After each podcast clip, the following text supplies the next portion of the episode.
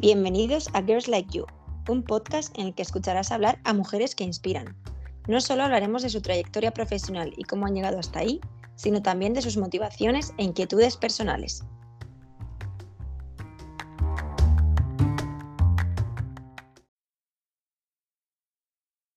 Bienvenidos a Girls Like You. Hoy tenemos con nosotros a Marta Ventero. Marta es de Madrid, estudió periodismo, ha vivido en Estados Unidos e Italia se dedica al mundo de la comunicación digital como Social Media Manager en BBVA. Es una apasionada de viajar, leer y un buen vino. Como diría ella, una disfrutona de la vida.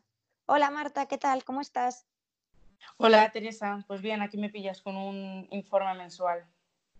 Háblanos sobre tu carrera profesional. Estudiaste periodismo y has acabado en el mundo de la comunicación digital. ¿Cómo has acabado ahí? ¿Qué has aprendido durante todos estos años?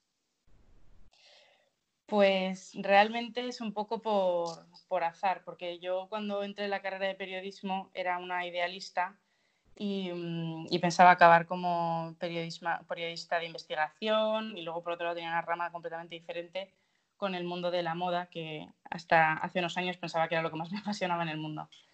Pero la parte de la moda la descarté prácticamente en el primer semestre y, mm, y luego según fui adentrándome en diferentes asignaturas, me fui decantando más por, el, por la parte corporativa, por la comunicación corporativa. Por azar, como te digo, acabé en una pyme muy pequeñita de comunicación digital cuando en los tiempos en los que yo estudiaba la carrera, que fue hace bien poquito, pero han cambiado mucho las cosas, no, no, se estudiaba nada de comunicación digital ni de redes sociales. Prácticamente el periodismo digital era una cosa, una novedad en ese momento. Cuando entré en la pyme descubrí un mundo que me apasionó en ese momento y, que si ahora no tiene toda la buena fama que debería, en ese momento tenía un poco menos, entonces lo abandoné temporalmente para irme a comunicación corporativa en el Banco Santander, hacer un poco la comunicación más pura que conocíamos, pero luego acabé volviendo a las redes sociales gracias a mi mejor amiga que me abrió las puertas de BBVA y ahí llevo tres años metida en, redes sociales y en el departamento de comunicación digital del banco. Hablando un poco de tu experiencia, creo que es muy bueno aprender sobre algo que has dicho, que es, bueno, empiezas en comunicación digital, sigues en comunicación corporativa y vuelves a comunicación digital. Me parecería súper bien si pudieses dar un consejo a esa gente que ha estudiado periodismo o que está en otros sectores y quiere dedicarse a la comunicación digital. ¿Qué les recomendarías o qué consejo les darías? Pues lo primero es que ellos sean los primeros que tienen que dar valor y, a lo que hacemos. Es decir, creemos que todo lo que está en un ordenador o en un móvil o incluso en Instagram es menos simplemente por el hecho de estar en ese tipo de plataformas. Y, por ejemplo, ¿qué hay? Quiero ver un poco qué hay en tu día a día, o sea, qué hay detrás de un social media manager de BBVA, cómo se gestiona toda la parte de publicación en Twitter, Facebook, Instagram, porque hay muchísimo trabajo antes de publicar algo en cada una de las redes sociales, un montón de, pues no sé, un plan de comunicación, hay análisis de datos. Eh, ¿qué, hay? Cuéntanos.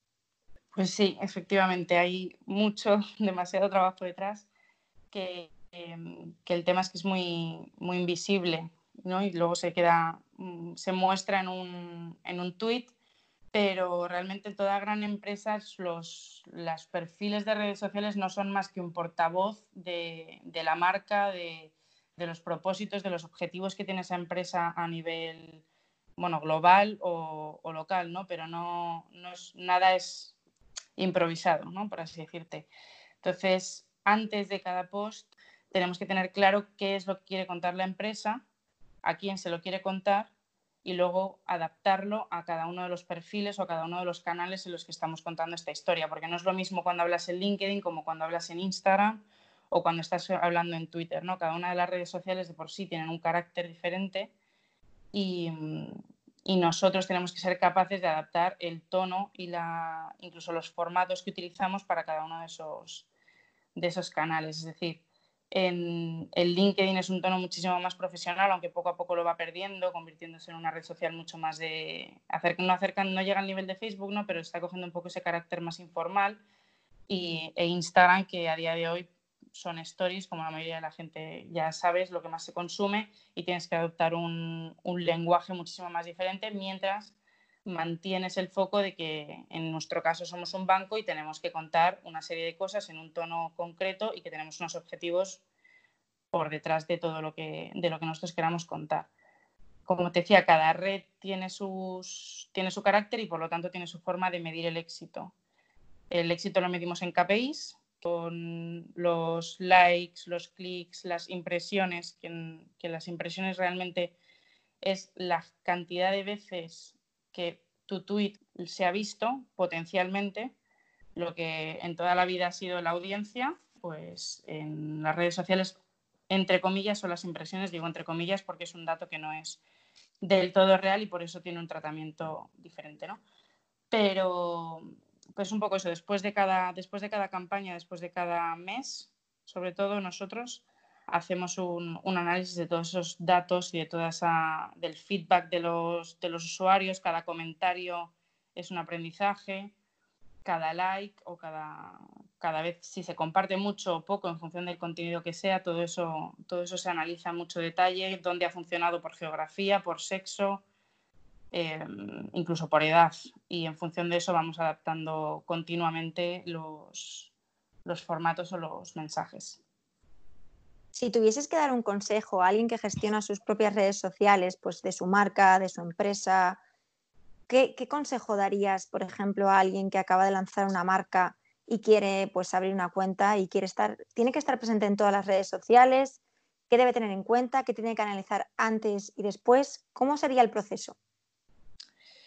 Em, a una de tus primeras preguntas, no, no hay que estar en todos los perfiles. Creo que es creo que es un error y es algo que nosotros les recomendamos incluso eh, para perfiles corporativos. Vaya, creo que cada, cada producto o cada iniciativa tiene cabida en un, en un lugar concreto. Em, es innegable decir que hoy en día no se necesita un Instagram porque aparentemente todo el mundo tiene que estar en Instagram, pero es verdad que tienes que primero hacer una, una, evaluación de qué es lo que quieres vender o qué es lo que quieres contar y si realmente tiene sentido que estés en Instagram, porque hay veces que la clave para mí es que todo lo que hagas, toda tu presencia en redes sociales tiene que estar cuidada.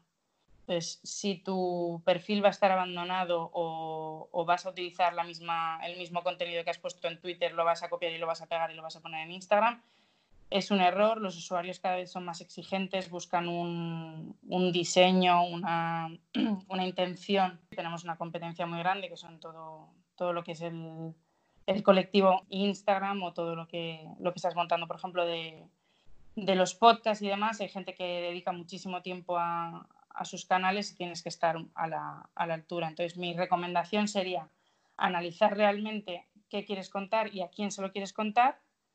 Hay mogollón de plataformas que te, que te analizan audiencias, saber identificar en cuál de ellas es donde mejor lo podrías hacer y la interacción, interactuar con, otras personas que se dediquen a lo mismo que tú o que, o que creas que pueden estar interesados. Es muy raro que la gente acabe yendo a tu perfil si antes no han recibido un impacto por el lado contrario, ¿no? O sea, no poca gente busca en Instagram algo nuevo, sino que les llega por, por, por impacto directo de la marca porque, o por recomendación. Las redes sociales yo creo que son un ejemplo del, del boca en boca, de lo que se va contando, ¿no? Y yéndonos a tu sector, en el sector financiero, ¿qué red social crees que es la que mejor funciona y por qué? Uf, qué complicada. Em, pues nosotros, la red que mejor nos funciona es Instagram. Es sorprendente, pero es así. Em, pero no quita que nuestra presencia en otras redes es muy importante precisamente por ser un banco. En Twitter no podemos faltar porque nosotros tenemos uno de los objetivos es es informar y estar cerca de los usuarios y Twitter es fundamental. O sea, Twitter es como el periódico, como llamamos nosotros, la taberna del mundo. Entonces ahí está la gente comentando y tenemos que estar. Precisamente es una, es una red donde, donde, donde charlamos, ¿no? donde contestamos a la gente, donde hacemos parte de atención al cliente y es un poco más eh, entre informativa y desenfadada, pero es verdad que en cuanto a, a tráfico y a marca, la que mejor nos está funcionando a día de hoy es Instagram, porque hemos hecho aparte todo, una, todo un rediseño del, canal, hacemos diferentes formatos que creemos que a la gente le pueden interesar, contamos conceptos financieros a través de, encuestas, de juegos, mm, incluimos hitos corporativos con unos formatos más visuales y, la verdad que esto lo hemos lanzado hace seis meses y, la acogida y los datos que estamos generando están bastante buenos. Creo que al final eh, muchísima gente de la que nos está escuchando no sabe realmente todo el trabajo y todo lo que implica detrás de poder gestionar las redes sociales de una empresa como BBVA. Y tú misma decías antes que la comunicación digital desde que terminaste la universidad en 2015 hasta ahora es, o sea, ha crecido potencialmente, ha dado un cambio brutal, no, tiene nada que ver lo que había en 2015 con lo que hay hoy, hoy en 2020. ¿Qué crees que depara el futuro al mundo de la comunicación digital? ¿Cuál crees que va a ser la tendencia? ¿Qué crees que va a ser la clave para poder seguir ahí? Pues realmente es un mundo tan cambiante que, y, aparecen tendencias tan inesperadas que, mm, que, es un poco complicado y las, y las visiones a futuro a veces se quedan cortas, ¿no? Pero realmente lo que sí que podemos decir es que los, los KPIs de medición que ya han cambiado bastante en los últimos años, cuando hasta hace bien poco lo relevante era cuántos seguidores tenías o la audiencia, y eso es un, KPI que, que, ha muerto o que cada vez va muriendo más. No es algo que, que ni siquiera las, las, marcas que contratan a personas tengan tan en cuenta, sino que a día de hoy, y yo creo que más en adelante, lo que se tiene en cuenta es el, el, engagement que tienes con, con tu audiencia pasando de, de macroinfluencers a lo que llaman los nanoinfluencers, que son, son personas con incluso menos de 10.000 seguidores, pero que tienen una conexión muy fuerte con su, con su audiencia, precisamente porque es una cosa como un poco más familiar, por así decirlo, y tienen mucha más influencia en, sus seguidores. Entonces pasamos de esos macrodatos a datos mucho más pequeñitos, a que las redes se convierten en, en entornos mucho más cercanos. De hecho, hay, o sea, Instagram directamente ha quitado la visualización de los likes para intentar quitarle un peso todavía más al, al like ni al cuantos más me gustas mejor, mejor te va, porque, porque ya no es tanto eso, hacia dónde vamos, vamos hacia un, un entorno más sano, menos competitivo. Y luego, por último, muy importante, la, inversión cuanto antes en orgánico, que es cuando tú publicas algo sin incluir nada de pago, ningún tipo de dinero, ninguna inversión, funcionaba perfectamente y conseguías unos datos muy buenos, cada vez el performance del orgánico va cayendo y, es necesario invertir en todas las redes para mejorar tu presencia, incluso para tener algún tipo de presencia. Decías antes que me parecía súper interesante que es un mundo súper cambiante, ¿no? Al final es un área, la comunicación digital en continuo cambio, ¿Cómo hace un social media manager para adaptarse a tanto cambio? ¿Cómo es siempre tienes que estar informado, tienes que estar al día de todo, las últimas novedades? ¿Qué hace el resto de competidores? ¿Qué hace el sector? Incluso también hacer benchmark un poco de otros sectores, ¿no? ¿Cómo se gestiona eso? Pues dándote de alta en muchas newsletters de muchas eh, agencias de comunicación o medios especializados y, mm, yo creo que en el día a día aprendemos mucho porque, porque los, mm, solo de estar ahí publicando ves muchas cosas, pero es verdad que parte de nuestro trabajo es dedicar tiempo a, a revisar qué están haciendo otras marcas. ¿no? Yo, yo, siempre he defendido que copiar es bien, o sea, lo que si al contrario le funciona, a ti también te va a funcionar. Una cosa es que tú adaptas todo lo que, lo que la gente cree, lo adaptas y le das tu propia personalidad, pero, pero si algo está funcionando por ahí fuera, nosotros también nos va, a venir bien, seguro. Entonces, es eso, es dedicar tiempo a mirar mmm, diferentes marcas, pero grandes y pequeñas, porque a veces que nos centramos mucho en las empresas grandes, en los Coca-Colas, y, y, la innovación no necesariamente está siempre ahí. Yo creo que un, incluso una, una bloguera o, tu, o una amiga tuya tiene, te, puedes inspirar. Yo creo que es estar continuamente, no, no te puedes despistar. Estar en, en, las redes es lo que te digo. Nosotros estamos suscritos y nos apuntamos a mil webinars de, de, agencias que te cuentan las últimas tendencias y evidentemente quien pueda y quien, se lo, quien tenga a disposición hay herramientas que, que te permiten monitorizar cuentas concretas y te, y te hacen un poco más fácil esa labor. Pero, pero básicamente es estar en un research continuo de, de qué está haciendo el mundo en, en el entorno digital. Muchísimas gracias, Marta. Yo creo que ha sido una entrevista súper interesante, sobre todo para todos aquellos que no están tan familiarizados con el mundo de la comunicación digital y las redes. Creo que no somos conscientes de todo el trabajo que supone eh, publicar y estar en todas las redes, de que es un mundo muy cambiante y un sector que exige muchísimo esfuerzo. Por lo tanto, muchísimas gracias por contar contigo hoy. Ha sido un placer tenerte y ya sabes que me encanta preguntar al finalizar cada entrevista las cuatro mismas preguntas a todas mis invitadas. Te pregunto, ¿vale? ¿Estás preparada? Sí. Una persona que te inspire. Taylor Swift. Una frase que te motive. Más que una frase es una pregunta y es si lo que estoy haciendo hoy hará que mañana esté un paso más cerca de lo que quiero llegar a ser. ¿El mejor consejo que te han dado? Nunca pierdas la curiosidad ni la humildad. Si pudieses volver atrás, ¿qué le dirías a Marta el día que terminó la universidad?